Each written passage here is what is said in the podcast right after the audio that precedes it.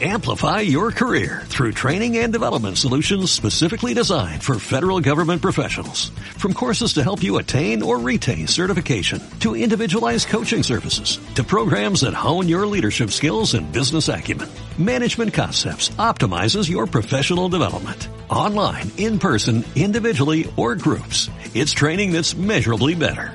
Learn more at managementconcepts.com. That's managementconcepts.com.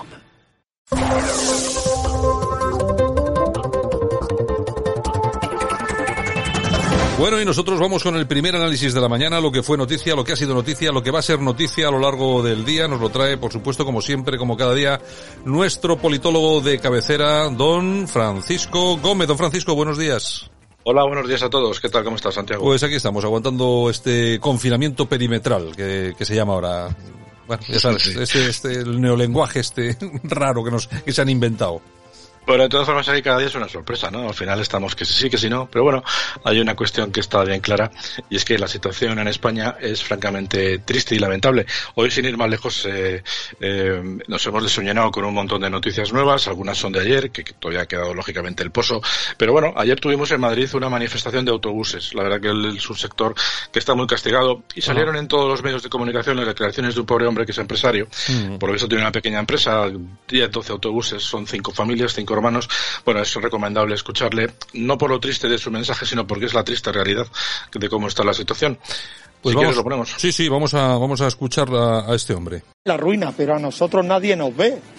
A ver si, si ya de una vez se conciencian de que nosotros también somos turismo. Le aseguro, amigo, que ahora le están viendo sí, la, la, la, mascarilla. Le quería preguntar también cuánto tiempo lleva trabajando y si se ha encontrado antes en una situación como esta. Yo llevo toda mi vida. Tengo 60 años y llevo desde los 21. Llevo 39 años. Toda mi vida llevo trabajando en el sector y vamos a perder la empresa, una empresa familiar que somos cinco hermanos y vamos a perder toda la empresa. Estamos en la puta ruina. De 14 autobuses, 4 De 14 autobuses que tenemos toda mi vida en esto. No, no, no le puedo decir más, más que ánimo. Eh... Bueno, pues efectivamente lo que tú dices, Francisco, es la realidad de muchos pequeños empresarios, ¿eh? Pues imagínate si nos metemos en el comercio, en la hostelería. En todo caso, lo que hay que decir es que la política sigue su ritmo y parece que la sigue al margen de lo que a este tipo de empresarios y a muchísimos trabajadores pues les sucede diariamente, ¿no? Hoy, sin ir más lejos, eh, nos hemos desayunado con lo que sucedió ayer en cuanto a que el Congreso aprobó una propuesta de Podemos para perseguir las críticas al gobierno en Internet. Uh -huh. O sea que se ha aprobado la censura como en los tiempos de Franco, ¿no? O sea, Sí, no, sí. al final resulta que no van a ser no van a ser tan diferentes. Mientras tanto, también en el día de ayer, pues la Fiscalía ha rechazado que se investigue el caso Ábalos, o sea, el del Seagate. O sea, que dicen que fue un acto diplomático. O sea, que se demuestra que efectivamente Ábalos tiene inmunidad diplomática, ¿no? La corrupción sistémica, bajo mi punto de vista, pues es la forma de gobierno en España pero continuamos. Eh, la tasa de paro ha subido al 16,3% en el tercer trimestre. Es el tercer trimestre más negativo de toda la historia de España. Son 355.000 parados más, sin contar a los de los ERTES. Mi, mi opinión es que la España del teletrabajo temporal pues realmente genera más pobreza y exclusión social, claro. porque no solamente el trabajo temporal se va al garete, sino que esa gente que estaba saliendo de su casa consumía algo, pero ahora ni tan siquiera, ¿no?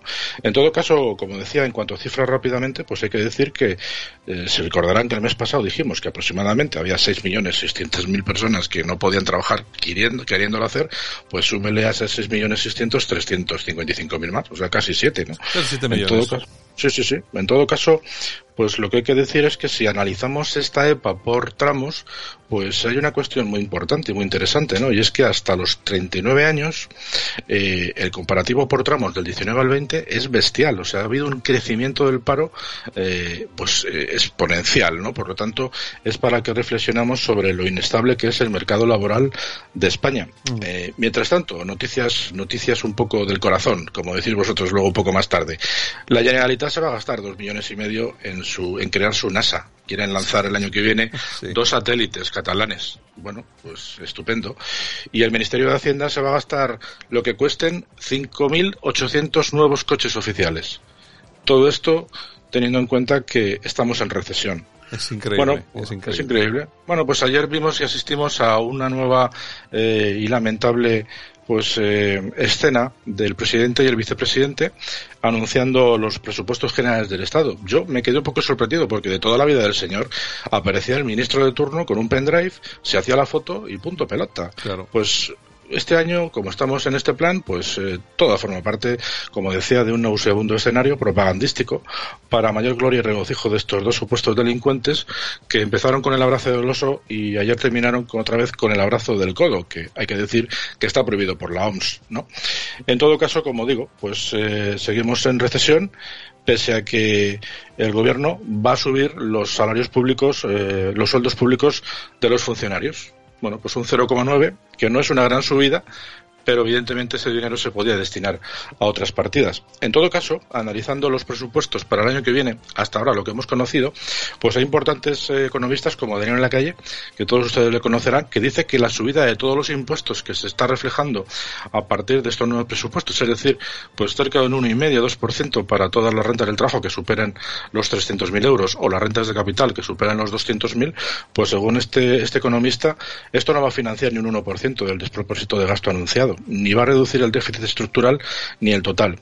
Dice además que ni siquiera va a cubrir el exceso del déficit pre-COVID, eh, es decir, lo que se generó de enero a marzo. O sea que imagínense para qué sirven eh, subir los impuestos. En todo caso, lo que hay que destacar es que ayer se celebró una, una lamentable reunión eh, por invitación de Pedro J. Ramírez, el, director del, del, diario El Español, que ha supuesto pues innumerables quejas por parte de las redes sociales. Ten en cuenta que se juntaron más de 150 personas, entre políticos, personalidades, miembros del gobierno, miembros de la oposición. Ahí estuvo todo el mundo que más o menos condiciona, condiciona nuestra, nuestra, nuestra vida. ¿no? no vamos a decir nombres porque te digo que son todos personas perfectamente conocidas, desde el alcalde y la, presidenta de Madrid, a, Pablo Casado, y varios ministros del, del, gobierno. Por supuesto, personalidades de la empresa, del IBEX, en fin, gente, eh, las altas esferas militares, ahí no se lo perdió prácticamente nadie.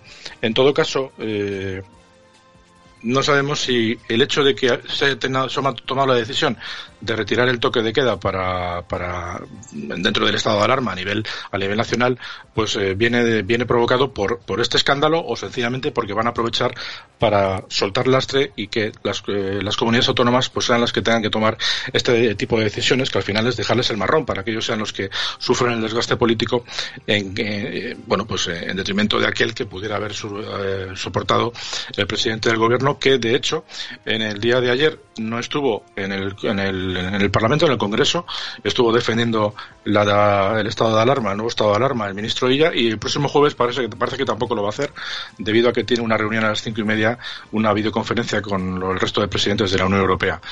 Mientras que la, la, reunión en el, en el Congreso, en el Parlamento, empieza a las nueve de la mañana, pero se ve que el hombre tiene que preparar la, tiene que preparar la videoconferencia de las cinco y media de la tarde, ¿no? En todo caso, lo que está claro es que no, no se van a desgastar. En fin, yo lo que siento es una terrible vergüenza, sinceramente, por todos estos que nos pastorean y que ayer pues estuvieron reunidos en esta infame reunión.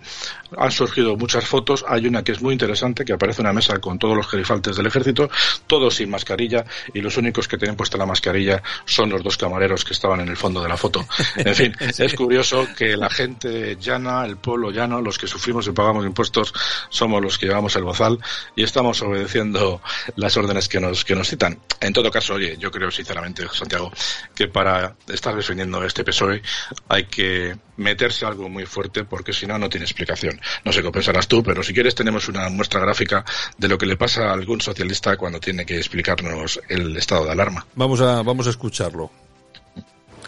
Nadie quiere la alarma.